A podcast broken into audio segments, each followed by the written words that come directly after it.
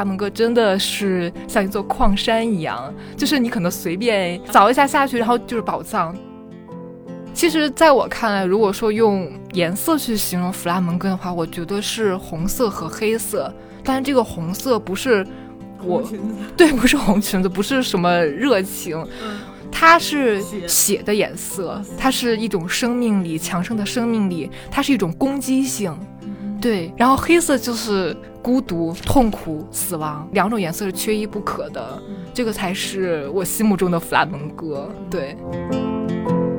大家好，这里是后浪剧场，一档后浪出版公司旗下的泛文艺播客。我们关注青年人的生活方式和文化审美。我是小树。自从从事了跟这个表演和戏剧相关的工作以后呢，我一直特别的关注跟身体相关的一些创作或者训练，比如说舞蹈。啊，也比如说，其实我对运动也挺关心的，包括这个瑜伽。今天想跟大家介绍的是一个我对它充满了好奇，而且看起来似乎特别神秘的一种舞蹈，叫做弗拉门戈。那跟我们一起分享的是这几年一直在学习弗拉门戈的。我的同事也是我们后浪剧场的这个算一员福将了。还有，呃，润琪，啊，润琪跟大家打个招呼。Hello，大家好，我是江润琪。润琪在听众中非常的受欢迎啊，真的吗？对，特别是你的这个声音啊，很多听众很喜欢，而且你一出场，每次这个呃整个收听率什么的都会高于平时哦，开心开心，嗯。那我想先问一下润琪，就是你最早是在什么时候了解到弗拉门戈的？因为对于我们大部分人来说，这个好像还挺陌生的。包括比如说这个舞蹈，它到底是，呃，是西班牙的吗？还是这个西班牙及其周边，其实都是一个很模糊的东西。嗯。对，其实就是关于为什么学习弗拉门戈，然后基本上是就是我们去上课，然后大家都会首先互相问的第一个问题，因为大家都很好奇，因为它确实是太小众了。对对，然后就据我所了解啊，我的同学他们很多人，一方面是因为看了就是有一些西班牙舞团，他们弗拉门戈舞团，然后来中国演出，看了演出以后，然后会觉得嗯很感兴趣。然后还有相当一部分人，他们是，呃，看了一个就是叫 Boy with a Crown，就是拿着硬币的男孩，就是根据那个音乐配乐的一个带有弗拉门戈元素的舞蹈。然后当时他们很多人以为啊，那个就是弗拉门戈，就是那样那么美。然后其实发现学以后发现都是被骗了，根本不是。对对对。然后但是我不太一样的是。我是通过呃一部小说接触到弗拉门戈的，而且我是上高中的时候，就那个时候就了解到有弗拉门戈这样一种舞蹈。然后那个小说是香港的一位女作家黄碧云她的《写卡门》。嗯，对对对。然后我记得，嗯，那篇小说其实也挺奇特的，就是你说它是小说，但它其实真的没有什么。故事情节，对，它是几个短短的小故事并列那样平行组成的，嗯，然后这几个小故事的女主人公，她们一个共同的特点就是，她们都是在西班牙学习弗拉门戈，对对，有的可能是刚开始学，有的是可能呃跳了很长一段时间，而且就是。嗯，他会一边描述就他们学舞蹈的过程，然后一边会插述他们自己生活中的一些遭遇，他们的一些痛苦。就是你觉得好像哎，突然讲了这个事情，然后突然又蹦到另外一件事情。就当时我看完，其实有一点点有莫名其妙，有一点点没有太看懂。但是就是弗拉门戈这种艺艺术，然后就在我脑子里留下一种印象，一种模糊的印象。我记得他在那个小说最后说，跳舞是一场斗争。然后好像他用了一些形容词，比如说激烈，比如说快速，比如说孤独、痛苦这些词来去形容那个舞蹈。然后我完全就被迷住了。哦，你喜欢这种？对，因为其实上高中的时候，就我整个人的生活完全就是处于一种像地狱一样的状态，对，就特别特别特别的痛苦。然后，但是我可能又没有一个很合适的，对对，一个发泄的途径。然后我模糊中看了这个小说，我就觉得这个东西可能就是跟你灵魂相系。是的，是的，然后我就模模糊糊的在头脑中种下了弗拉门科这个术语这个词，嗯对对对。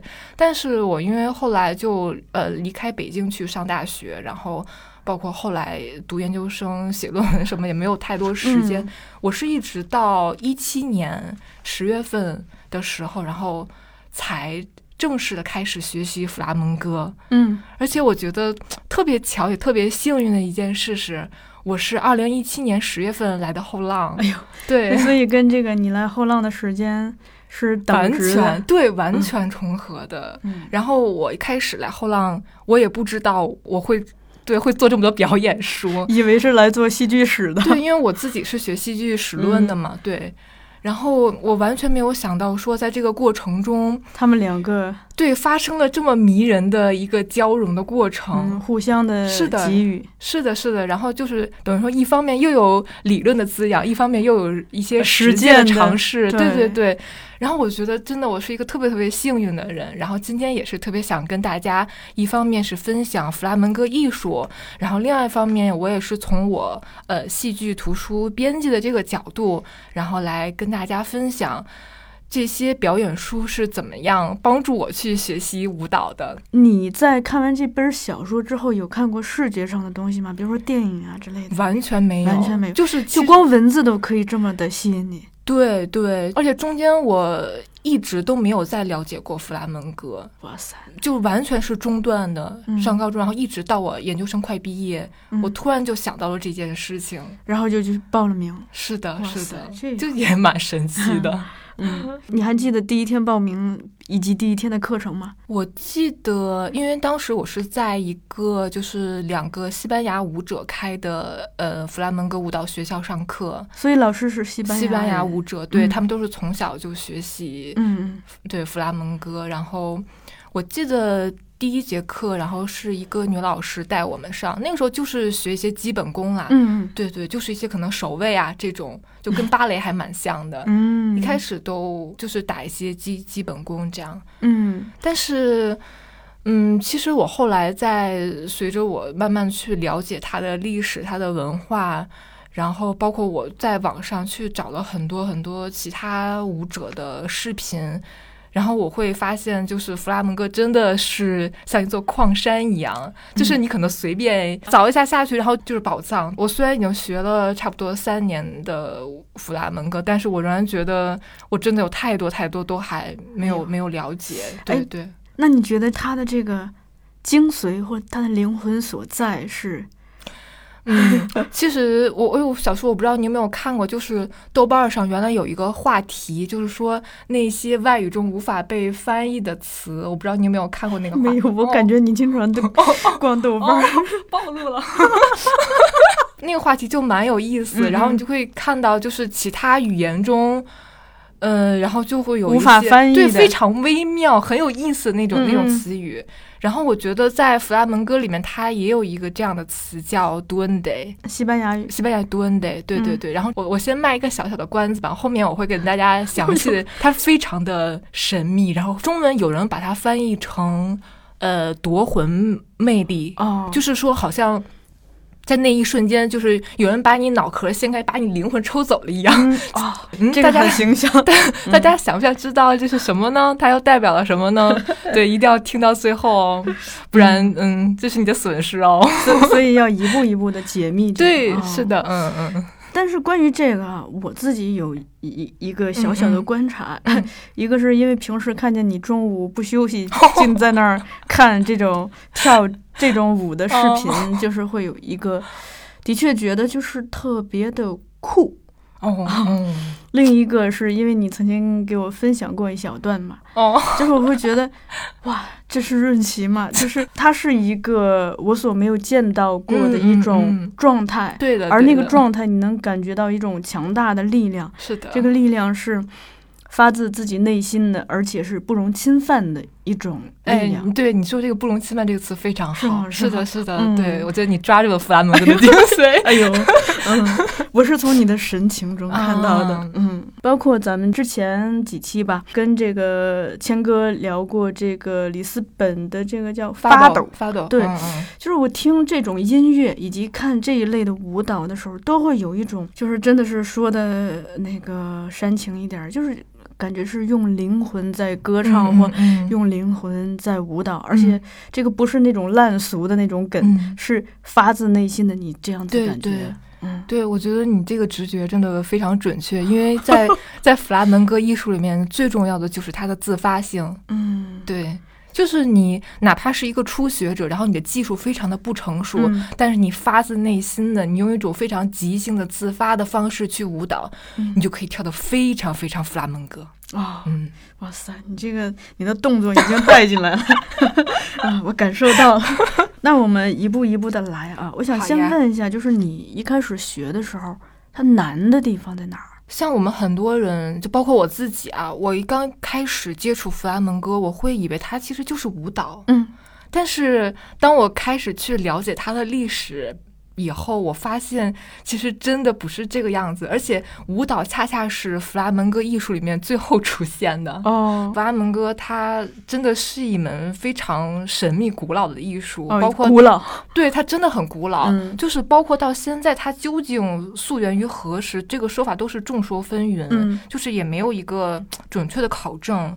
然后我们大概可以知道的是，嗯，它是诞生于西班牙的安达卢西亚地区，嗯。对，就是它的南方，南方，对，啊这个很形象，南方嗯可以。对南方，嗯，差不多是十五世纪那会儿，然后，嗯，就是有一群吉普赛人，他们从印度北部，嗯。然后就是逃亡到了呃安达卢西亚地区。弗拉门戈这个词，据说就是来源于阿拉伯语，嗯、逃亡的农民。对，所以你从他这个翻译，你其实就可以感受说，它注定不是一种阳春白雪的艺术。嗯对对世纪它它家园，对，它是有很多颠沛流离那种孤独痛苦。在那个时候，安达卢西亚地区它实际上还是处于阿拉伯人这个统治，所以其实就是弗拉门戈它的音乐。是包含了很多很多种的文化，然后包括之前像摩尔人在西班牙统治了有八百多年的时间，然后像安达卢西亚地区，它的音乐有人说它是从犹太祭典，就是一种宗教音乐来的。然后再加上当时阿拉伯的一些文化，然后印度北部那边带来一些东西，嗯就所有这些都掺杂在一起，就慢慢的不同的文化和谐的共处了很长一段时间，慢慢的就形成了弗拉门戈。所以它是一个混血的作品。对对，那个是这样。嗯反正简单来说吧，就是。呃，弗拉门戈它是吉普赛音乐和安达卢西亚地区音乐的一个融合，可以这样说。所以它跟音乐也是紧密相关的。是的，嗯弗拉门戈它其实是有三要素，就是歌唱、吉他和舞蹈。嗯，然后歌唱它是其实是最早开始出现的，因为最早的弗拉门戈它其实就是一种原始的呼喊，嗯可能你就是拿一个木棍，然后或者是一个什么手杖，就是敲打地板，就是嗯打出这个节奏，然后就一边打一边歌唱。而且其实，嗯。最开始弗拉门戈就是各行各业的普通人在唱，就包括他，呃，后面会给大家介绍的他的曲式，就是他弗拉门戈里面不同的风格，这些来源很多都是跟各行各业劳动人民有关。哎、嗯可能在打铁的，哎，然后就就发明了打铁调，嗯然后有有一些可能是比如像葬礼上专门负责哭丧的那种人，嗯嗯对，然后可能就发明了另外一种曲式，这些还蛮有意思的。我觉得就是。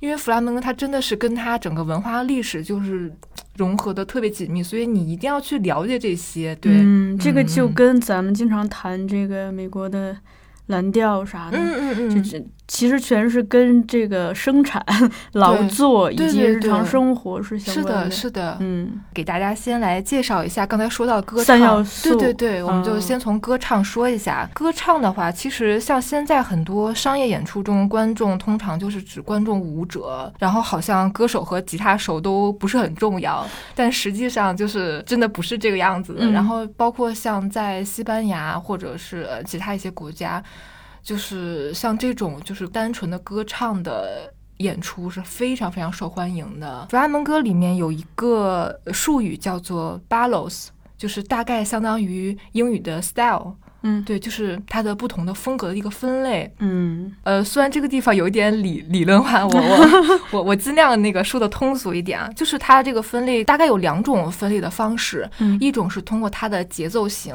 就是主要是有四拍、五拍和十二拍。嗯，所以为什么说弗拉门戈对于亚洲人来说有一点难，就是我们其实平时很少会接触五拍和十二拍的音乐。就我们慢是吧？呃，不是，就是它那个节奏型好像是我们不太接触得到的。能你能在节目里头给我嗯嗯们打打一个吗？比如说，就是，呃，比如说十二拍哈，嗯十二拍它一般是从十二起，它是嗯十二是重音，嗯然后大概就是。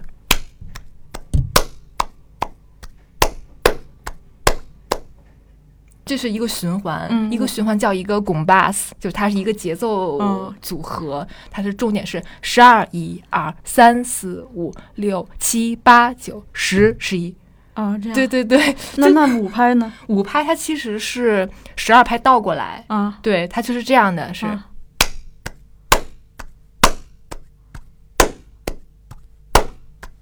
就是一打、二打、三打打、四打打、五大，对，是这样。嗯对，就真的是蛮难的，而且像我这样数的话，它还是很规整的节奏。嗯但是实际的演出过程中，吉他手或者是歌手，因为他们唱歌就是会有投即兴的，对对对，就投入了以后，然后可能就某一个音就突然就拉长了。啊对，所以其实弗拉门戈演出里面会有一个就是专门在后面拍巴掌的人，嗯嗯嗯他就是负责就是把这个节奏很准确的给它定出来，对，要不然舞者真的是没有没有办法去跟着音乐，对对对，嗯就拍巴掌真的很难，真的很难，而且他还有不同的方式。哎呦，拍巴掌就是一种艺术，对对，就嗯甚至有有的课就是专门教拍巴掌的。呃，你学过这个了吗？哦，我我学过，但我经常拍不响。哦，那刚才讲的是歌唱，嗯嗯然后刚才我们说的是从节奏型去分类，然后还有一种就是从它的情感分类，情感型大概是可以分为三种，一种是深沉之歌，目前也是最受欢迎、嗯最具吉普赛风格的一种音乐。可能就是那种最灵魂的那种。对对对，是的，是的，就包括刚才我跟你讲的，就是在哭丧的时候 有一个曲式，就是属于深沉之歌，我们一般就叫深歌。嗯，，对，就是英英文一般翻译成 deep song。嗯，对对对，然后呢，还有就是相对应的就是一般之歌和轻快之歌。哦对你大概可以。感轻快，对 get 到对对对，嗯你可以 get 到了，对 对对。笙歌它的魅力在哪儿？就是弗拉门戈的歌唱，其实不是所有人都能欣赏，因为它真的不是，嗯。大众意义上那种好听，歌手通常都是声音非常的嘶哑粗粝，然后你会觉得他那一首歌好像就已经唱尽了他的人生，生对，就是那种饱经沧桑。嗯而且其实就是在弗拉门戈艺术里面，年纪越大越吃香。对，就是你觉得真的这种艺术，只有你到了一定年纪以后，可能你真的经历了那些事情，你才会理解。嗯对，可能这也就是弗拉门戈艺术跟其他的舞蹈不太一样的地方。嗯，比如说像芭蕾舞，好像我们一般看到都是很年轻漂亮的，嗯嗯，对对对，这样舞者。你讲这么多，咱们就先听一首，先感受一下。好呀，那我就给大家推荐一首弗拉门戈里面我最喜欢的一种曲式，就是刚才跟你说的，来源于对圣歌里面来源于哭丧的，嗯它叫 Sigilias。对，它是弗拉明戈里面最神秘，然后最痛苦，对，甚至可以说绝望的一种音乐。是的，嗯是的，就是也是我觉得最具感染力的吧。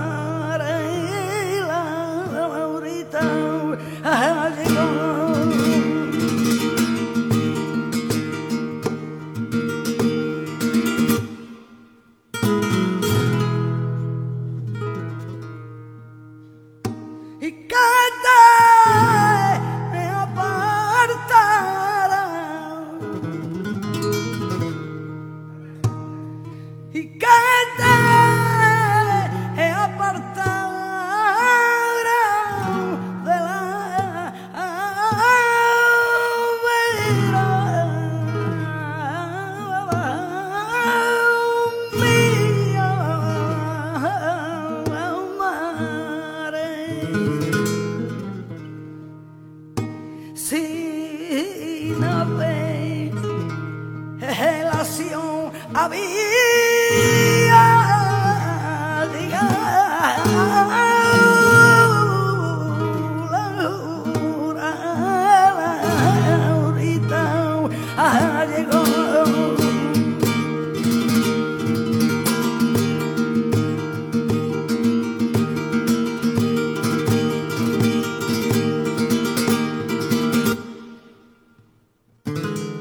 欢迎回来，接着来听润琪聊这个三要素。嗯，刚才对漏了一个，本来还想给大家推荐一个关于笙歌的一个阅读材料，就是如果大家对西班牙文学有一点点了解的话，可能有听说过加西亚·洛尔加这个名字。嗯，对，他是呃西班牙二十世纪最重要的一位诗人，然后。嗯，它其实跟弗拉门戈的也是特别有渊源，可以给大家介绍一个小小的弗拉门戈的发展史，也是跟洛尔加有关系吧。嗯，就是刚才讲到说弗拉门戈，它是十五世纪的时候，大概那个时候开始嗯诞生，但实际上关于弗拉门戈这种艺术的记载，大概是也就是最近两百多年哦。就刚才也说，他他真的就是。普通人可能就日常生活工作里面太日常了，对，太日常，没有人说小说你今天洗澡时候唱的歌，你把它记录下来。他一开始弗拉门戈就是一种自娱自乐的形式，嗯，大概就是到了十九世纪，可能那个时候浪漫主义思潮，然后哎，然后人们发现说，哎，弗拉门戈它还蛮蛮神秘、蛮浪漫、蛮有意思的，嗯，对，然后这个时候就大概在十八世纪末、十九世纪初那会儿，就形成了弗拉门戈。历史中的一个黄金时代，叫做嗯咖啡馆歌手时代，就是你顾名思义，它其实就是在一个。类似咖啡馆的一个场所，我觉得蛮像我们的那个黑匣子小剧场。前面是舞台，然后紧接着就是一些桌子，可能就是观众。咖啡馆了，酒吧了，可能更像咱们的酒吧啊那种演出啊。对对对，有有一点就是那种感觉。在这个时候，其实对嗯弗拉门戈舞蹈的发展就是影响非常的大。嗯，因为之前就是我们也说，它它就是日常日常都是即兴的，但是在这个时候，因为你要上台演出，已经变成一种。演出了，对他开始有编舞了。嗯，吉普赛人和安达卢西亚的人，他们会开始出现一个竞争。然后这个时候，对，然后不同的他们的音乐文化在这个时候就开始发生一个交融。嗯，这个时候就相当于这些舞者。嗯，吉他手和歌手他们就成了艺术家，这成了他们的工作，他们开始有工资了。已经从这个普通的对对生活中的人变成了一个创作者，对他是一个就是像一个职业了。嗯，然后也因此嗯获得了一批就是欣赏这种艺术的观众。嗯，对。但是在这个时候，其实有一个问题就是。呃，因为有很多传统的吉普赛人，他们是拒绝在这种场合演出的，他们觉得这个不是弗拉门戈，对。然后所以说，就是有很多当时为了吸引观众，他们会开始上演一些可能观众相对好接受一点的那种相相对轻快一点的轻一点的弗拉门戈。对，然后在这个时候，就是刚才讲的笙歌，就是衰落的非常厉害。然后到后来到了一种什么程度，就是演出的人为了吸引观众，可能甚至会哗众取宠，然后可能甚至会加入一些就有一点色情的，对对对，那那种演出的东西。然后后来就是洛尔加，刚才我们说到加夏洛尔加，嗯，和西班牙的一个音乐家叫曼努埃尔德法雅。然后他们就共同发起了一场就是复兴笙歌的歌唱大赛。对，其实这个我觉得还蛮像当时我们台湾的民歌运动。对，就是当时不是也说我们要唱自己的歌？对对，有有一点那种感觉。当时就是呃举办了这样一个歌唱大赛。嗯，然后再就是这次，嗯，歌唱大赛之前，洛尔加就是写了一部诗集，叫《笙歌集》。嗯，对。然后就是大家如果感兴趣，可以去读一读洛尔加的诗歌。他是写的还是搜集的？呃，写的。他对他是一个诗人，对他写的。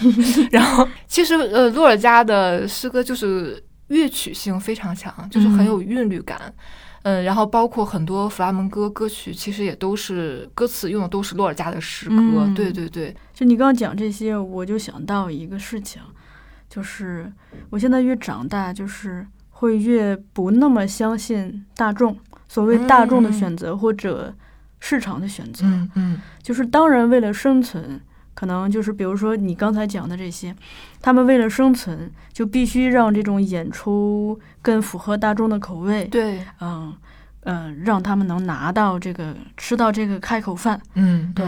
但是如果说把它作为一个独立的艺术来考虑的话，它一定是需要有知识分子参与，把它就是嗯、拔高，在大众的基础上有所拔高，不然的话，就是像笙歌呀，以及嗯诸如此类的很多相对比较深的、比较高深的东西，都会衰落甚至消亡。嗯，所以呢，大众选择的可能只是那个呃金字塔上最基层的那一部分。嗯所以要想有一个更精华的东西，呃，一定是需要有更精英的人去嗯参与的。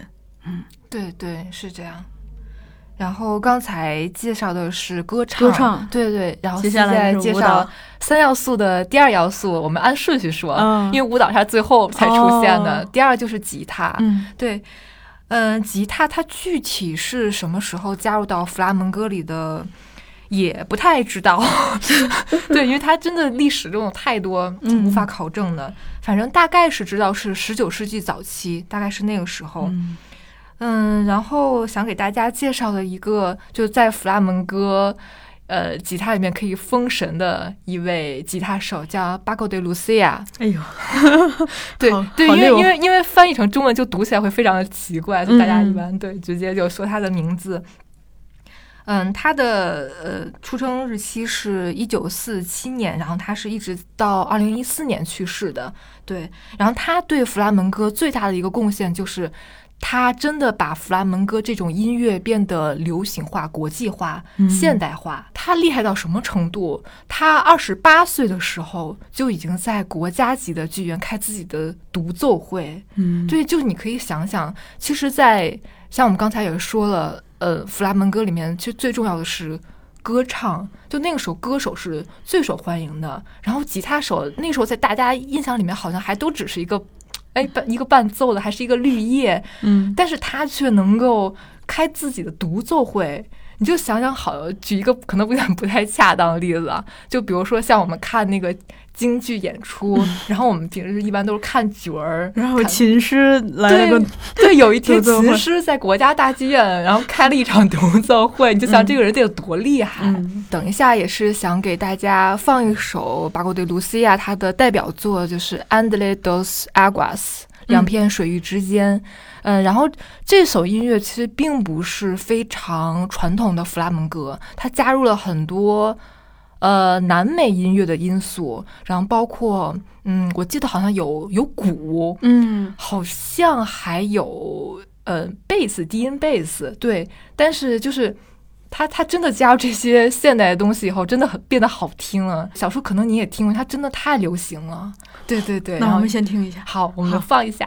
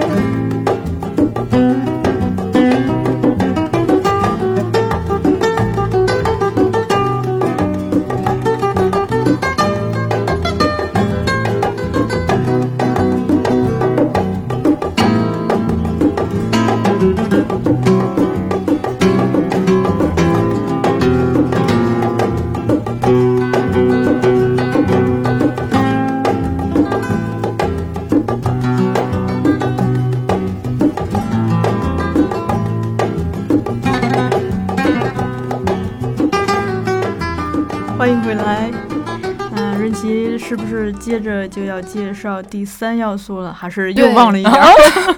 没有没有没有忘。嗯嗯，我我今天其实主要是想给大家介绍歌唱，然后后面吉他舞蹈其实就是会快速对会快一点，对，然后大家可以看到就。弗拉门戈学到最后真的是学音乐，嗯，然后舞蹈的话，其实，嗯，现在通常认为就是弗拉门戈它跟印度的古代舞蹈就是关系很亲密，嗯其实早期的弗拉门戈舞者，特别是女性，当时因为呃穆斯林就是宗教的一些关系，她是不允许展示自己的双腿，所以早期其实女性的弗拉门戈舞者，她们主要都是一些上半身的动作。哦，对，然后这个时候就要给大家介绍另外一位传奇女舞者，然后她叫甘门阿玛亚，然后她对弗拉门戈的一个革新性的一个举动就是，解放了对，她是。她是第一位穿着裤子上台表演的女舞者，因为当时呃弗拉门戈有一些曲式是女性不允许跳的，嗯对，因为她是非常阳刚，嗯对，然后她的风格就是非常的凶猛，嗯她的脚法非常迅速，就大大家现在在网上都可以找到她的视频，舞蹈视频，就你真的很惊讶，然后她的整个那个爆发力。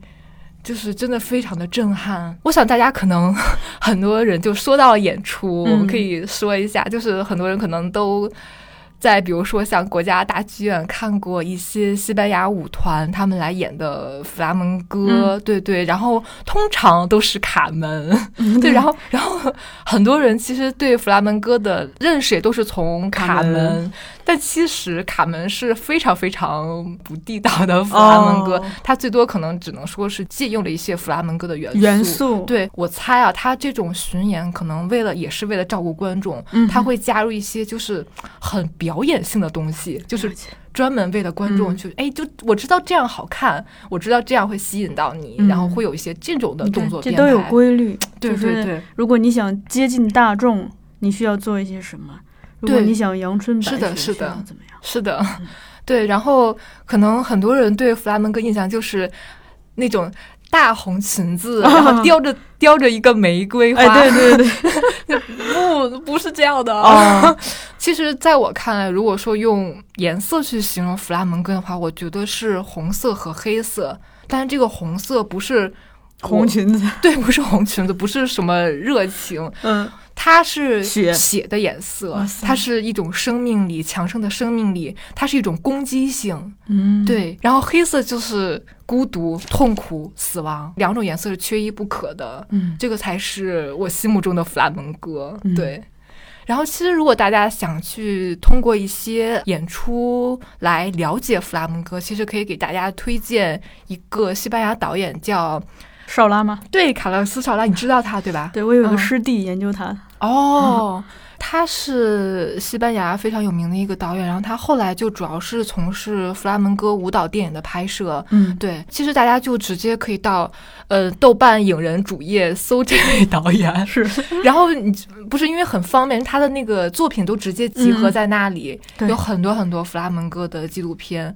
然后像他有呃一个弗拉门戈三部曲，就是《血婚》《卡门》和《爱情魔术师》。嗯，对，然后大家可以看一下那个卡门，就跟你在大剧院看的完全不一样。我觉得那个是相对来说比较接近弗拉门戈的，包括他有一些纪录片也都是特别特别珍贵的历史资料，像有一部叫《Flamengo Flamengo》，嗯就里面有非常非常多的大佬，就包括刚才说的巴国的露西亚，他在里面也有也有演出，对，嗯就。这些网上很多都可以找得到，对，就大家感兴趣可以去看。哎，我已经蠢蠢欲动。嗯，然后我自己其实现在有一个遗憾，就是我虽然已经学习了这么多年，但是我至今都没有机会去西班牙看一次非常非常正宗的弗拉门戈。对，这是一个有点遗憾的事情。但是但你一直一直为此准备着。对，的，对的，我 一直在等待着这一天。嗯嗯，然后其实可以给大家介绍一下，如果以后有机会去西班牙的话，就是有哪些地方可以去看到非常正宗的弗拉门戈。对，在弗拉门戈，刚才我们说到它是起源于安达卢西亚地区，就是西班牙的南部。那那边有一个就是弗拉门戈的呃金三角，嗯就是塞维利亚、呃赫雷斯和加蒂斯这三个地方。嗯，塞维利亚就不用说了，它绝对是所有弗拉门戈爱好者就是一个朝圣之地，就那儿有非常非常多的弗拉门戈舞蹈工作室。对，然后包括我有些同学，他们也真的是专门去那边去学习。嗯呃，塞维利亚它会有很多的节日，比如说它有一个弗拉门戈双年展。上一次双年展本来应该在二零二零年举行，嗯对，然后也就是说下一次就是明年，嗯对，然后当时其实二零二零年的时候，本来有很多同学他们都计划去，结果就 对去不成了。哎，我想打断一下，任琪，你的同学都是什么年龄的？大部分还是三十多岁，我觉得会多一嗯。点，就也也没有说真的年 年纪非常大的，也也有，但是不多，二十多岁的也有也有对，嗯。但是大部分就是二三十岁这样、嗯。这样，对。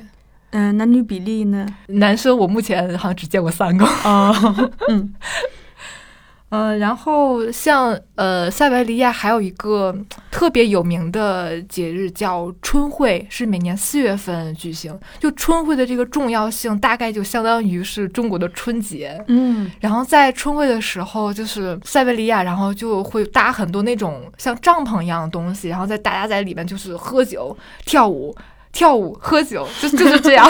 营子，对对对，有嗯有点那那种感觉，就就非常快乐啊。其实就是应该不能算是弗拉门戈，它有点像是西班牙的民民间舞，就是叫嗯 sevillanas，、就是专门是在塞维利亚的春会上跳的，嗯就有点像是呃西班牙的广场舞、交际舞的那种感觉，就男男女女一起跳，非常的快活。嗯，对，而且其实它还蛮好上手的，对。然后像很多舞蹈工作室也都会教，就大家如果诶想去西班牙玩儿，可以先提前学一下，就其实还蛮好上手的。嗯，。对，就嗯成了交际小能手。哎呦，你这说的就跟你去过似的。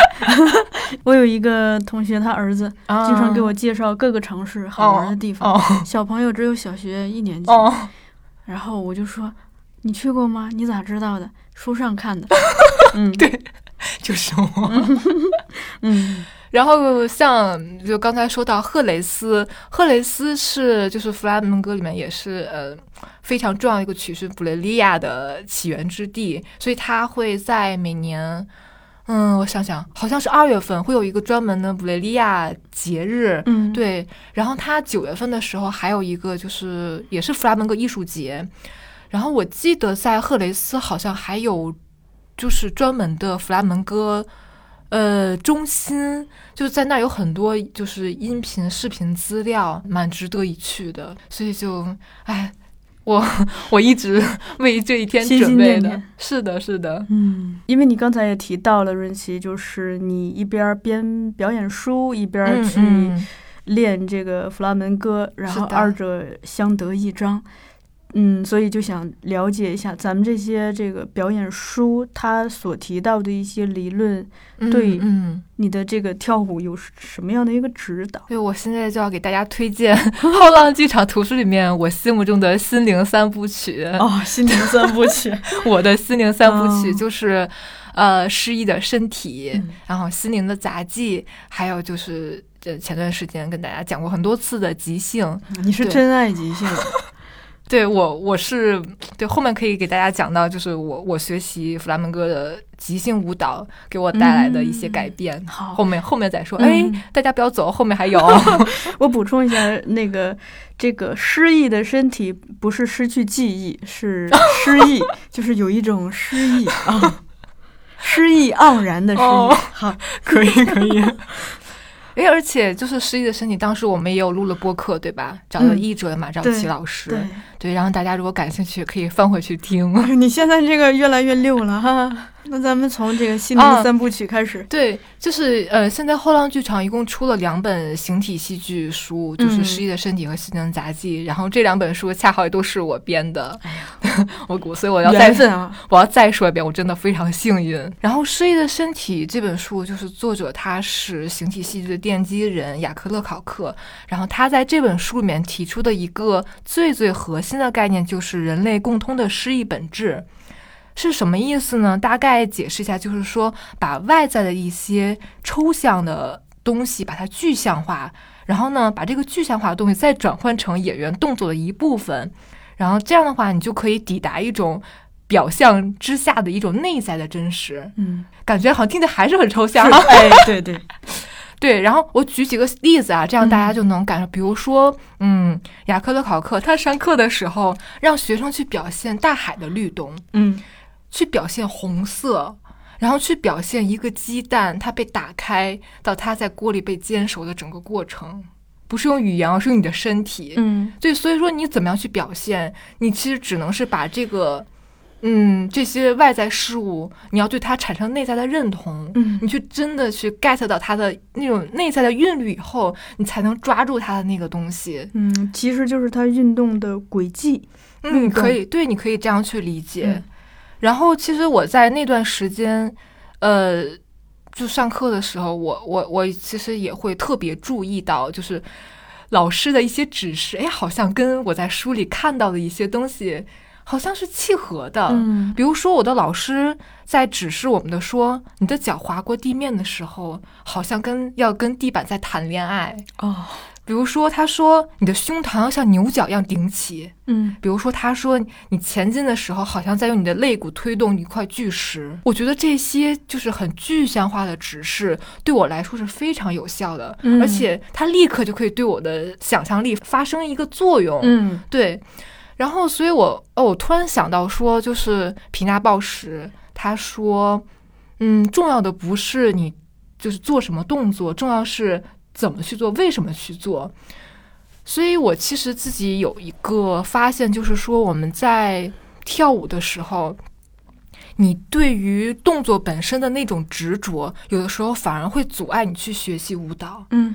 就是重要的不是说你学习这些动作，你要知道你它内在到底发生了什么，否则可能你学完这支舞蹈，你跳得非常的熟练，但是你会发现，哎，这个舞蹈就像这个人身上穿了一件衣服一样，我可能就会随便一拨就把它脱掉了，它不是你肌肉，不是你血液的一部分，然后你永远不会有表现力，没有那个魂，对你没有那个蹲的，对，是的，我讲一个小小例子吧，就是也是我上课自己经历的，我记得有有一。次就是有一个动作，就是呃双手斜向上向上这样打开，嗯，然后我总是就是习惯性的胳膊肘会打一点弯儿哦，然后老师说过我很多次，我都没有记住。后来老师就说，你可以这样想，就是你是一个非常非常善良的一个人，然后但是他一生就是受尽了苦难，然后这个时候他就质问上帝为什么要这样对待他，嗯。所以，就这个情感想象立刻就对我发生了作用，我再也没有做错过。嗯，对，而且就是每当我做这个动作的时候，我都觉得就心中有一种悲愤。我不认输。小树你今天状态很好。这不是说你是福将吗？对我们，我们俩还是好好这个一起录的时候，彼此都很放松。对对对，是这样。就如果大家有有听我们上一期图书盘点、戏剧图书盘点的节目，可能记得我提到一个词叫身体意象。嗯，就我觉得身体意象，我要真的分享给大家，这是我这几年就是发现的最最重要的一个东西。它不仅仅是跳舞的时候。你的一种身体想象，去帮助你的一个表达的一个一个途径，就是我觉得它几乎是概括了一切艺术的一些本质。嗯，就举一个例子啊，就是《诗意的身体》里面，嗯，作者提到的，他说其实文字也有他的身体。他觉得说，翻译一首诗最好的办法不是用语言，而是用默剧，用身体，嗯，去表达。这不是江若愚老师的课吗？啊，真的吗？他经常让他的学生，他的外国学生把一首中国的古诗给演出来。对吧？你看，就是很多教学法都是相通的，嗯或者是把一个汉字给演出来。对对对，哎，就是你如果找到那个语言的内在动态，嗯，就是你你会更好的理解这门语言。嗯。然后他就举一个例子，比如说“黄油”这个词，嗯。然后他说“黄油”就是法语里面的那个黄油。啊，因为我不懂法语哈，我还特意去网上查一下那个发音，嗯嗯，呃，似乎是叫 live。Live 好像是这么读的，敬业，太敬业 了，我太敬业了。大家可以纠正啊，纠正。对对对，因为我真的不懂法语。嗯就作者说，觉得法语里面的黄油念起来已经有一种涂抹的感觉，嗯但是英文就是 the butter，嗯，你会觉得说黄油还是装在包装盒里的一种感觉。哎像一个果冻一样，对对对，你就冻冻的。对对对，冻冻的，就是那种感觉。所以其实就是不同的语言，哪怕是相同的意义，然后它会在身体上就是产生不同的作用力。嗯所以说，就是甚至说那些原本不太会法语的学生，然后他们做了很多这个练习后，他们法语后来都学得非常好。哎呦，所以就是语言内在的这种音乐形象性记忆。真的真的很有意思。然后我突然想起来，就是说我我以前有一个音乐老师，然后他就说他一个大学同学英语非常差，但是他就凭借的就是音乐里面跟语言里面那种乐感语感的相通之处。嗯，然后他就靠乐就是朗读，嗯就是通过了四级，但他本身英语非常差，所以可能我觉得这是哎给我们提供一个学习语言的一种新的思路，嗯嗯这还蛮有意思的。然后，所以其实我有一个大胆的猜想哈，我 我不知道对不对，因为我第一次在跟别人说这个事情，有没有可能说弗拉门戈跟西班牙语之间有一个互相的选择？嗯对，因为我突然想到这个事情，是因为呃，《心灵的杂技》里面这本书，然后作者，因为他他是虚构了几个他的学生嘛，嗯有一个学生就是没有说是来自哪儿，但他的母语是西班牙语，嗯 对。然后他们有一次上课排练呃洛尔加的诗句《伊尔玛》，然后那个学生就总是进入不了状态，后来。那个作者就说：“嗯，你可以试试用西班牙语，用你的母语来就是表演一下。”然后奇迹发生了，这个学生就马上就好像洛尔加附体一样，就就变得非常的那种有力量。嗯就是因为西班牙语它其实有非常多的元音，嗯然后包括那种齿音，就是读起来有一种有棱有角、非常倔强的感觉。嗯嗯，对，所以我觉得就有没有可能说，就是弗拉门戈他之所以是用西班牙语去唱，有没有可能说跟他内在的那种力量性嗯是有一个关联？对，这是我自己的一个猜想哈哎。呦，这个欢迎大家懂得的人啊，在下边讨论，对我们可以可以讨琪一起讨论。对，因为这个发音这个事儿吧，是很有意思。嗯嗯，首先，你比如说咱们这个，就说中国国内的方言，你看这个不同的省的这个方言，它的这个发音的方式，包括他语调往哪儿走，往上走嗯还是往嗯下走，他好像跟这个地区的人的性格对，还挺像的，是吧？嗯嗯是这样。然后就刚才讲的是《失忆的身体》这本书，嗯嗯，然后下面说下一本书就是《心灵的杂技》。对，然后上一次我记得我们在节目里我还说说非常遗憾，嗯没有之前专门录一期节目。对，然后在这里就是也是可以再谈一点之前没有说的东西。嗯啊、因为这本书它是就是格洛托夫斯基在美国的初代弟子写的，也是就是进一步阐述了就是格式的一些训练方法。嗯《迈向质朴戏剧》这本书，我相信很多学戏剧的肯定都是必读书目了。但其实我之前上学的时候，我对这本书的印象好像就是“质朴”两个字，就就是就是只是 get 到了他说的啊，就是舞台贫穷的舞台，然后演员的那种献祭式的表演。嗯嗯，但是其实我在再一次编辑《心灵的杂技》这本书的时候，我开始关注到我之前没有太关注到的格洛托夫斯基他的一个观点，就是他提出的表演的总谱。嗯表演的总谱，总谱就是我们音乐里面说那个总谱。嗯，就他说，嗯，表演应该像乐谱一样，就是是被记录下来，然后可以被重复的去拿来演奏的一个对这样一个一一个东西一个样态。我觉得他意思不是说说这个动作你就固定在那儿不能变了，我觉得他强调是那种细节的力量。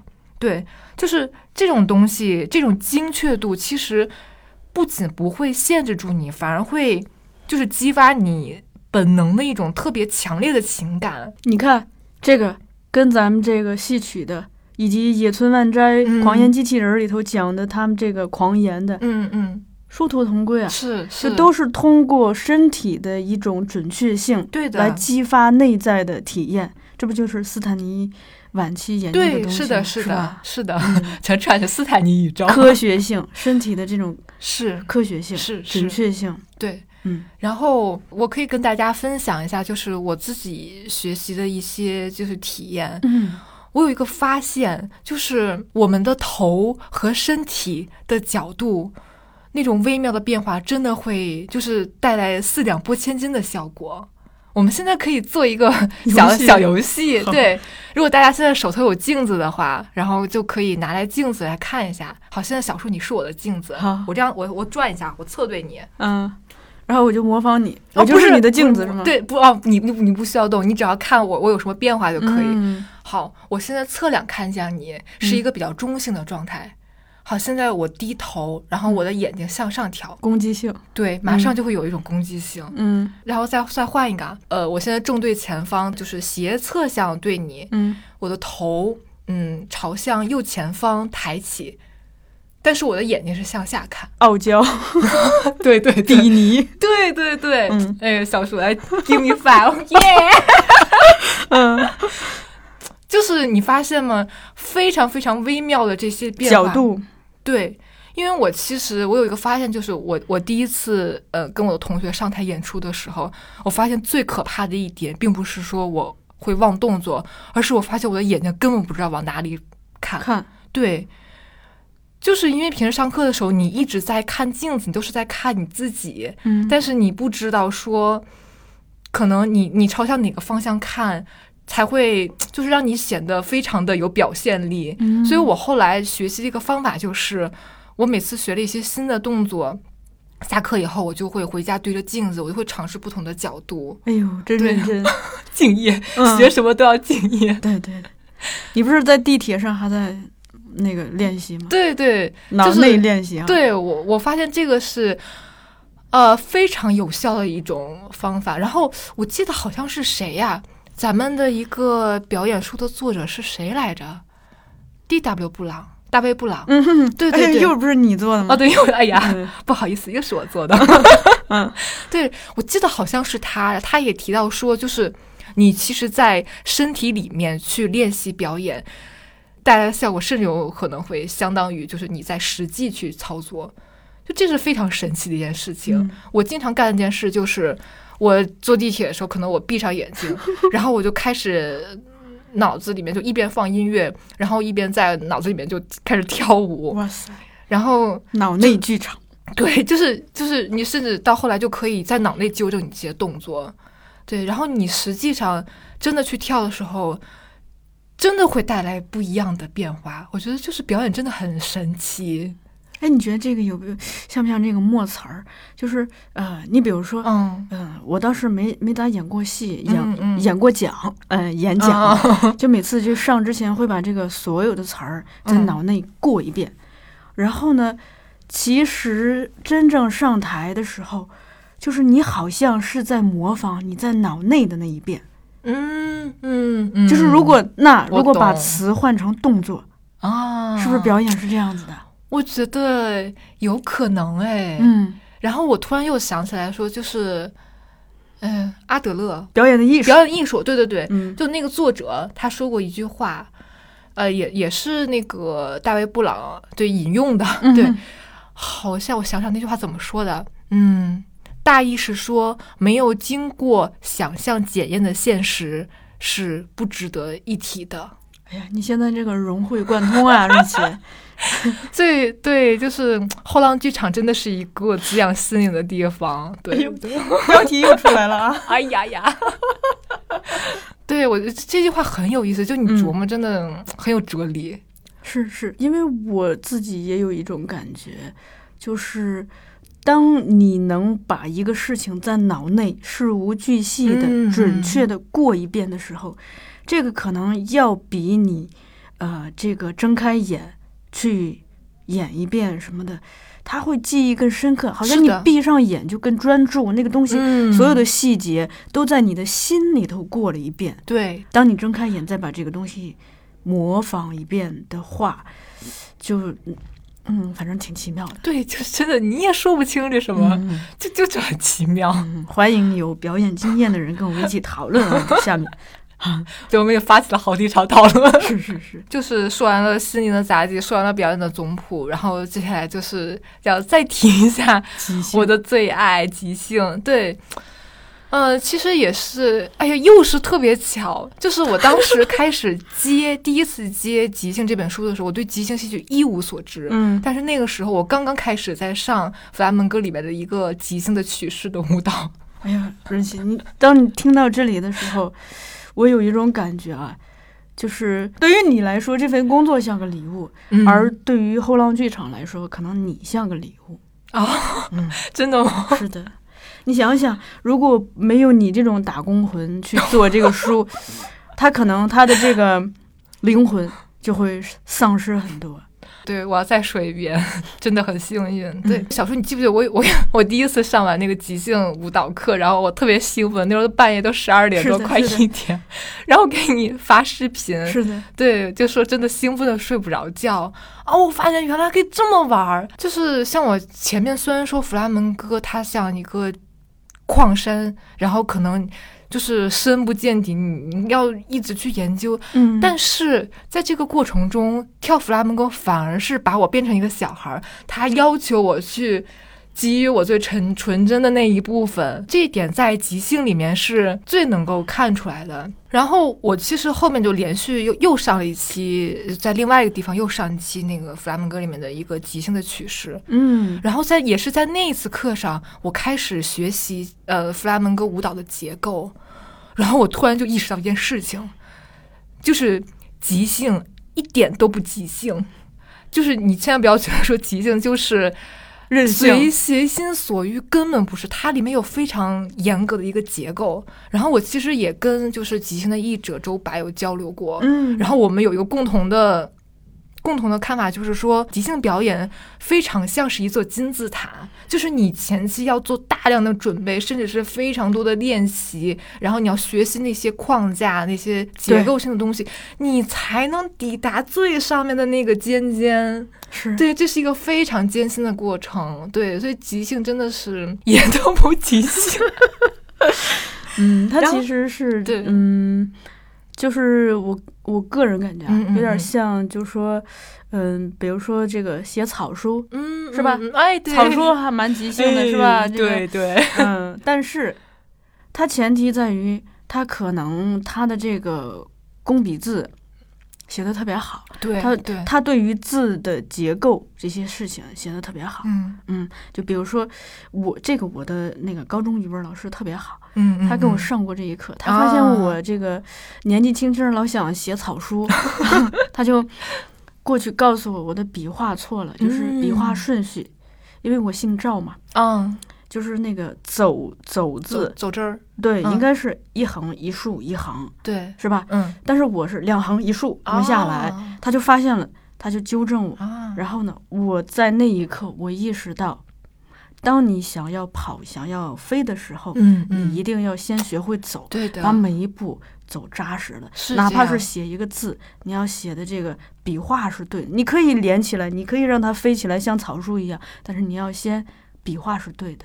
包括它的结构，我们老师专门给我们讲过，就是每一个字，不管它是上下结构、左右结构，还是包围或半包围结构，嗯嗯它从构图上嗯，它有一个结构的，就是的，就比如说那个符，那嗯那个贴在门上的嗯符，嗯嗯，就左边你要瘦一点，右边可以稍微宽一点。啊但如果你左边特别宽，右边特别瘦，你想想这字多丑。嗯对对，好，是这样的，这确实，哎，很多艺术都是相通的，是吧是这样的。咱们之前有一个嘉宾宫哲哦，说了一句这个标题，直接哦说了一句标题艺术都是相通的，最重要的是精气神儿。啊嗯，哎，太好了，概括太好了。嗯，好，咱们继续。呃，因为刚才前面我们也说，就是弗拉门戈它最重要的一点就是它的自发性，它的嗯即兴。为什么这样说？我之前看过一个 TED 演讲，然后那个演讲的题目叫“弗拉门戈是一种语言”，就是因为在很多商业演出里面，有一些舞者他真的就是即兴演出，他只需要提前告诉呃吉他手、歌手他的结构，他具体需要几个拱巴斯，这里需要几个，那里需要几个，然后剩下他可能就是现场会即兴。然后在这个过程中，舞者会给歌手和吉他手信号，就是你你必须要一直关注着他，然后。要一直在场，要噎散的你的 你的队友，对，然后你才能一起配合完成这个好的演出。所以就真的好像是即兴演出的戏剧演出的时候。你需要敞开自我，然后接纳对方给你的 一切一切想法，而且需要特别专注。对，需要非常的专注。你在他身上，而不是在你身上。对对，是这样的。然后甚至就是有一些，嗯，可能非常成熟的吉他手，他可以救场，就嗯，他正好他哎跟他说怎么不不一样了？哎，但但是我马上能给变回来，所以你就需要非常灵活去去处理。对，嗯，然后其实我。我自己在编就是基斯的这两本即兴书的时候，嗯，我有一个发现，就是因为他书里面讲了很多都是基斯自己上课的时候的一些场景，都是真实的嘛。就是基斯在指导这些演员的时候，其实同时在改变的是他们的态度。就是他是在激发那些演员的主动性和积极性，而不仅仅说是教他们即兴表演这件事情。就是你会发现，当他们敞开自己的时候，他们就会看起来非常有创造性。但是这个创造性不是说啊，我下一步要做什么？哎呀，这该怎么办？不是你这样子想出来的。嗯，它实际上是你参与进去的。嗯，也就是说，嗯，所以我突然有一个灵感，就是说。可能我们平时觉得即兴是那些属于，比如说作家、演员这种人，他们他们会去做的一些东西。但是可能像呃观众、读者，他是一个被动接受的过程，我觉得完全是错误的。嗯，对。然后我也可以给大家跟大家分享一个，就是我自己一次演出经历，就是。呃，一九年的时候，然后塞万提斯学院就是西语日的时候，然后我们学校就是去参加演出。当时我跟几个同学，其实我们跳的都是编好的舞，编好编好的舞都是老师教的。但是那一次演出，我是唯一一次感受到自由的。我当时因为我正好还站在第一排，我也不能看其他人，然后下面就是那个台子嘛，然后。就下面就是观众，都离得很近，然后就很多观众拿那个手机在闪光灯，然后在拍你。你能看到？对，我看到。然后如果是以前，我会觉得非常害怕，非常恐慌。但那一天，我突然就感觉整个人那个 脉络就通了，然后就那个肾上腺素分泌的刚刚好，让我保持一种既兴奋又不紧张的状态。我完全每一个动作都是自发的产生的。然后我觉得自己充满了创造力，我觉得我当时就像一个天才一样，然后我就非常享受，就是大家对着我拍照那种感觉，我就至今就是我后来再也没有体验到那种感觉，就真的很难，就那天状态非常的好，就那一刻觉得自己就是女王，对对，就是这种感觉。所以我觉得可能说我们通常认为的所谓的那些被动的学习者。他们是可以在这个过程中去进行创造的，就包括比如说我们去学习舞蹈，你虽然是在学习老师教给你的东西，但是你完全可以投入你自己的创造力，你可以跳你自己的舞。我觉得这个是非常有。有魅力的一点，特别吸引我的，这不是我一直在节目里头倡导的吗？唱自己的歌，跳自己的舞，穿自己的衣服，对对，接受自己的身体、自己的体重、颜值、身高，对对对。所以其实就是，嗯，弗拉门戈他的这种即兴内在的自发性，其实就是把很多事情变得非常朴素、质朴化，然后就是让你会抛掉很多的杂念。所以，我其实自己在这个过程中也变得非常，就是会开朗很多，会更愿意跟别人交流。就这种敞开的过程，非常的美妙。这种成长，我特别幸运见证了这个过程，见证了任琪的肢体语言越来越多，从特别拘谨的一个 状态，到现在这个动不动就要感觉要唱 hiphop rap。rap 可还行。嗯，前面大概就是跟大家分享了一些我自己在编呃这些表演书的时候，然后给我同时给我自己的舞蹈学习带来的一些帮助。嗯对，然后就是分享这些吧。其实还有很多很多，就是你越接触表演这个东西，你会发现它它它真的是可以改变你命运的一种艺术。我好羡慕你啊，真的突然，嗯，就是我目前只在两个人身上看到这样的巨大的激情，啊一个是罗罗，另一个就是你。嗯，对，其实你当时跟我讲罗罗的故事的时候，我会感觉说罗罗会成为一个非常幸福的人。嗯，对对，我相信我以后也会成为一个幸福的人。嗯，羡慕你们。对，然后啊，我突然想到，又突然想到即兴，嗯。就是我这几年一边边表演说一边学习舞蹈，其实我自己对于表演的理解也发生了一些变化。嗯。我在之前虽然我是 学戏剧的，但是我对表演的理解还是说演员去扮演角色，嗯。但是现在我会觉得说，表演是演员去挖掘他内在多面体的某一个侧面。可能就是小叔，你参加了这么多工作坊，可能你也会有体验，就是说你在表演的时候，可能反而会感觉到更大的自由。嗯你可以去表现那个你不能轻易去见人的那一面，可能。包括可能像你之前说的，你身体里面的那种暴力、那种攻击性，嗯，你可以用一个安全的方式把它表达出来。啊、所以我特别能理解格洛托夫斯基说演员就是真的表演像献祭一样，嗯，他要把自己内在最赤裸的、最本质的那个东西贡献给观众，这是非常难的事情，而需要巨大的勇气。而恰恰这个是他的魅力所在。是的，他是非常的有力量的，你知道吗？就是当我跟你和罗罗聊天的时候，你们不管是这个说话的语气，还是你们的眼神，嗯，都在传递一种巨大的、坚定的、笃定的力量。至少我自己吧，嗯，我在我身上没有看到不不这么强有力的东西。不。其实我一直想跟你说，小树，就是我我刚来后浪的时候，然后我就因为我那时候刚开始学弗拉门戈嘛，然后我就观察办公室的同事，我觉得你是最适合学弗拉门戈的，因为我体内有这个巨大的力量你。有，而且你的嗯身材很适合。哎呦，就是真 的真的，他是要什么身材？对我后面再讲啊，我我我后面马上就要讲到。哎呦，我插一个，咱们嗯那个两任保洁阿姨哦说，我就喜欢看你走路，啊，你走路可有劲儿。对对是的，我很很快就注意到你引起了我的注意。好的，好的，咱们继续啊。介绍一点弗拉门戈文化和他刚才我们说要讲的他灵魂哎，哎，我讲的比较说相声的一样。你看这多好。对，刚才就是讲到说弗拉门戈里面会有一个专门拍巴掌的，嗯然后他一种特殊的文化就是叫好，叫嗯哈雷欧。哎呦，今儿学到不少啊。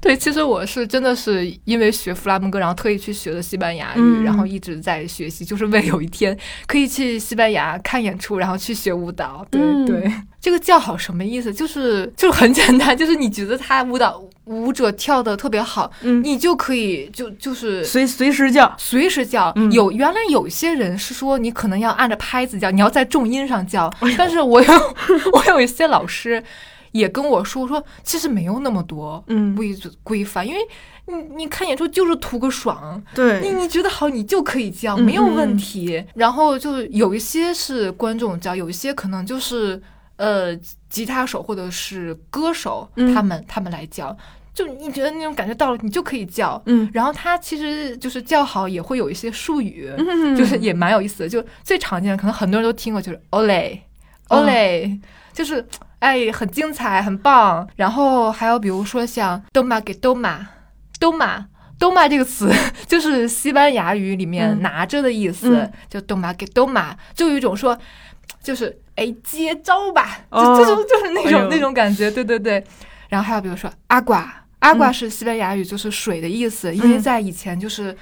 呃，水是非常珍贵的东西，所以就就阿瓜就是有一种，所以你跳特别棒、独一无二的那种感觉。嗯然后还有比如说，嗯，对一些女舞者，你可以叫拉瓜巴，就是美女，哎，美女，美人儿，就这种感觉。嗯然后还有对对，然后还有比较常见的，比如说像瓦莫亚，瓦莫亚就是 vamos 亚，就是的一个缩读，因为它嗯。这种瓦莫亚就读起来很顺口嘛，嗯就是说我们去那儿，就说咱走着，嗯，走起，就就是那种 走你。翻翻译到位，到位了，对对嗯。对，就是就是这种感觉，所以你你其实可以感受出来，就这些词其实就是在现场，你愿意去嗯。参与的话，你喊出来非常带劲的，对对对对对对。嗯，然后就是就是所有那些愿意参与演出的人，他们都可以去喊，哎，对这个你看，它除了这个词的内容，它的发音也很有意思，啊，对对，是吧？他他跟西班牙，所以我刚才就说会嗯不会、对他是很有棱角的，所以我其实当时了解到就是这种叫好文化的时候，我突然想到就是咱们有一本书。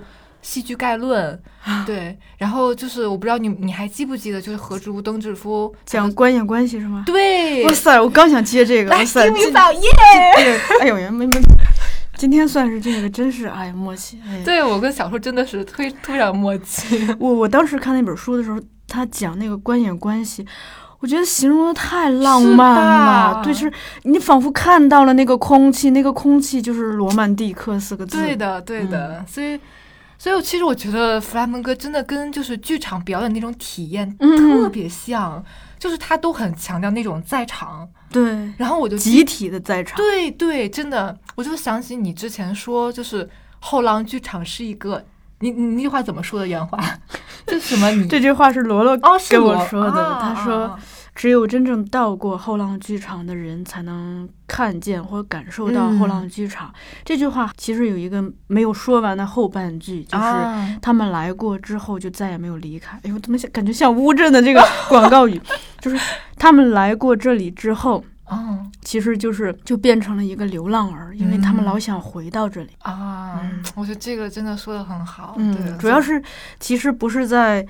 呃，说后浪剧场，嗯而是嗯在说一种我们在剧场中体验到的的那种美妙的感觉。对，只是说后浪剧场曾经创造出过这样子的氛围，对，而且是一次又一次的创造出过，所以有很多真正的感受到那个嗯空气的人，是他就再也无法忘怀，他就老想回来。就从这儿，我们可以带来我们前面一直在铺垫的他的精神。好，Duende，就是很多的作家都赋予这个词一些意思，但是就是好像都是很神秘，然后甚至有一点超越人类理解。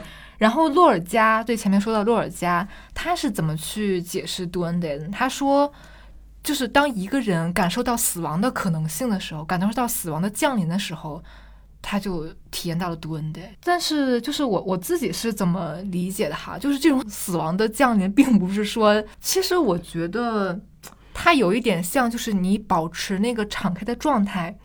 然后让外物的那种情感以一种非常直觉的方式，它可能像一把锋利的刀一样把你劈开，然后这个时候你暴露出自己的本质，就在那一刻那种状态下，那种是非常接近，就是蹲的那种有点死亡的状态。然后洛尔加他就描述过一次舞蹈比赛，然后就是胜出者是一个八十岁的老太太。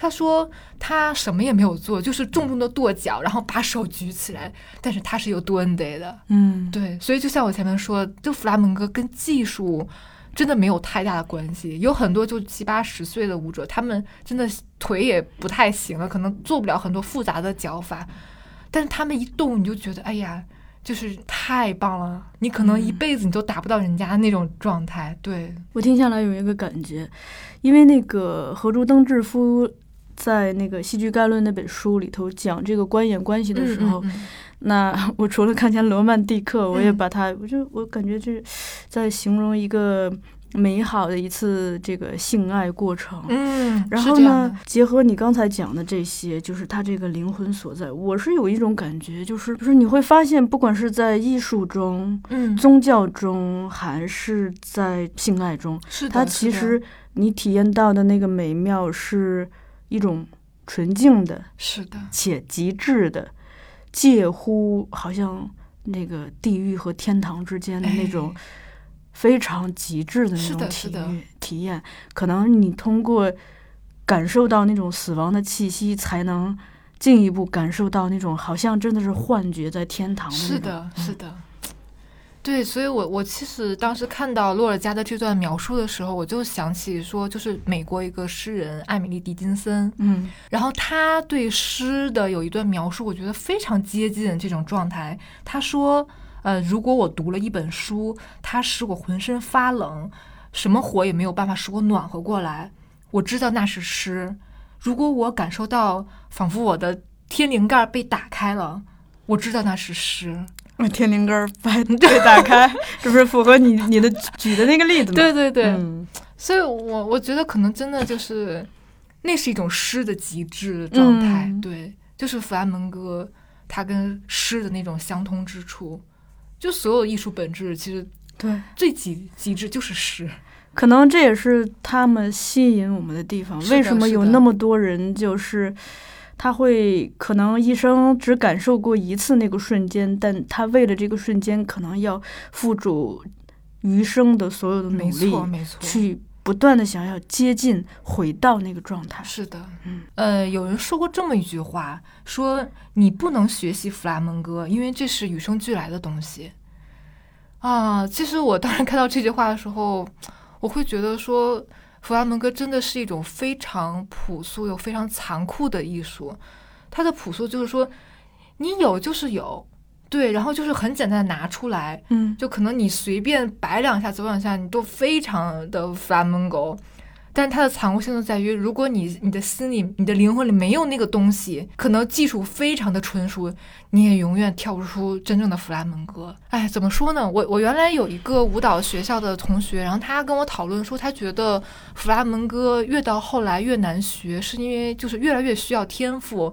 但是我觉得恰恰不是这样，它越来越难学，是因为它越来越逼近你的灵魂，它是对你内心的一种苛求。嗯，对，所以就是你一边学舞蹈，就一边是对你自己的一个修炼。你是什么人就跳什么舞，就是这样的。对，所以弗拉门戈就完全是即兴的自发的艺术。对，所以你刚讲的那个，就是看天赋，看他灵魂里有没有。我想，或者更准确的讲，他是看你的这个灵魂之门，你的心灵之门嗯有没有打开，打开到多大，对，对，敢于。去打开迎接外面的一个对，照进来。对，嗯就你打开多大，可能你你给出的就能有多少，是这样。嗯嗯，我觉得弗兰门戈其实最吸引我的，它非常跟其他艺舞蹈艺术不太一样的地方，就是它的包容性。嗯。这个包容性，一方面就是可能对年龄和身材的包容。嗯。你看很多非常优秀的舞者，他们绝对不是大众意义上的好看，嗯。有的非常胖，然后又很矮，对，然后你就觉得好像他们走在街上就像一个卖菜的可能村妇的那种感觉，但他们一旦站上舞台，就是闪闪发光的女王，嗯就是你任何人任何的。年龄和身材，你都可以找到你自己的方式。就比如说我个子很高，然后有点瘦，那没有关系，我依然可以跳非常有力量舞。嗯我虽然我的身体可能比较瘦，但是如果我靠这种身体的意向、这种想象，嗯，我完全可以变成一个非常强大的人。然后另一方面就是，嗯、我觉得他是对生活的一种包容。嗯嗯、就前面大家不知道还记不记得讲到黄碧云的《写卡门》这个小说啊？然后我后来看到一个关于黄碧云的小故事。就是黄碧云她自己其实也是因为呃弗拉门戈，然后被吸引到了西班牙，对，然后她在西班牙其实隐居了很多年，就是过着上午喝咖啡、下午跳舞的这种隐居生活，对，然后。他有有一个读者就就说有一次去参加黄碧云的一个演讲，然后读者就提问说，呃，黄碧云年轻的时候在一本小说里面写到一句话，大意是说，如果我们有一天淹没于人海，庸碌一生，那是我们自己没有努力要活得丰盛。然后这个作呃这个读者就问黄碧云说他怎么去看这句话，然后黄碧云就淡淡的说一句。这是年轻时候的想法了，现在想想，庸碌一生又何妨？嗯啊！我当时看到这个片段的时候，我真的觉得黄碧云算是把弗拉门戈跳明白了，哎呦，跳明白。嗯就就他真的很厉害，嗯因为其实弗拉门戈它恰恰它无关舞台上的掌声与鲜花，无关各种荣誉，它恰恰是关乎生活中的每一粒尘埃。哎呦，对，您今天金句爆出啊，今天状态太好了。是吧？今天可能也是一个比较特别的时刻。我觉得这种就是生活里面的包容，所以让弗拉门戈它不仅仅是一种艺术，是一种舞蹈方式、表演方式，然后它真的就是表达生活的本身。嗯，对，你会发现你在学习的过程中，你是怎样去重塑自己的生活。你是怎样去治愈你自己过去的一些伤痛？就弗拉门戈真的是我靠着它续命的 一种艺术。嗯。用我以前一个老师说的一句话来结束吧。哎呦，我就自自个儿给自个儿安排的好好的，安小树今天被我安排的明明白白。是是是，啊、我的老师说，我们在舞蹈的过程中会充满阻碍，但是我们永远比阻碍更强。这就是弗拉门戈。好，嗯，因为春天快到了，想给大家推荐一首特别快乐的弗拉门戈。就是对你说的那个轻歌是吗？呃，对，轻快之歌，然后嗯它是就是比较偏即兴，就通常会即兴去舞蹈的一个嗯曲式，也是呃，它的曲式是 dangos，但是跟我们呃阿理解的那个阿根廷的 Dango 完全不是一个东西，对对。嗯然后希望大家享受音乐，享受生活。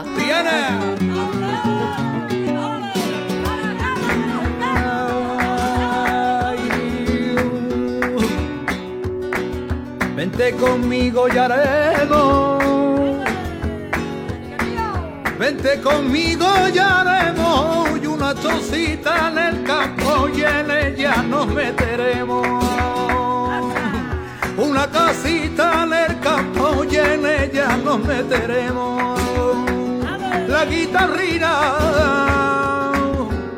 y a la guitarrina su padre para la feria de lina. Su padre le va a comprar un pique para la feria un montón de lina.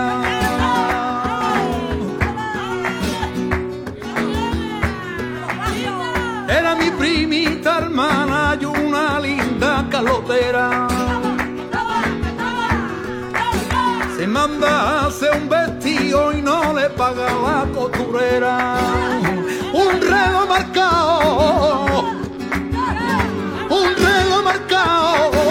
con la hora y los minutos del marpaguito que tú me has dado.